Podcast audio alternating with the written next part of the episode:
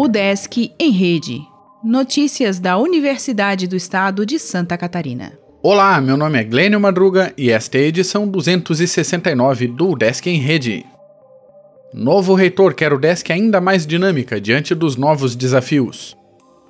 Em cerimônia totalmente online para evitar aglomerações por conta do novo coronavírus, a UDESC impulsou os próximos reitor e vice-reitor da instituição, os professores Dilmar Bareta e Luiz Antônio Ferreira Coelho, na tarde da última quarta-feira, dia 8.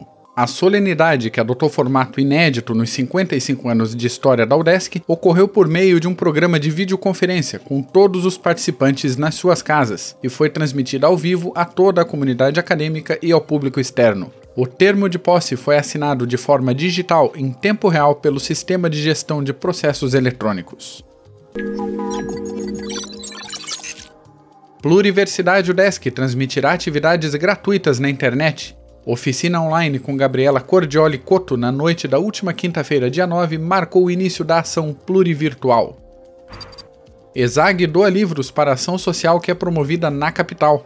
Cestas básicas com obras da ESAG Kids foram entregues a famílias com vulnerabilidade socioeconômica. Professores do Cefid integram o Comitê Nacional da Covid-19. Vinculados ao Departamento de Fisioterapia, Darlan Mate e Marlos Karsten farão parte do grupo técnico.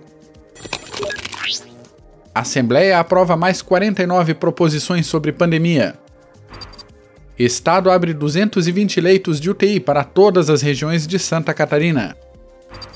Banco de imagens é criado para diagnóstico da Covid-19.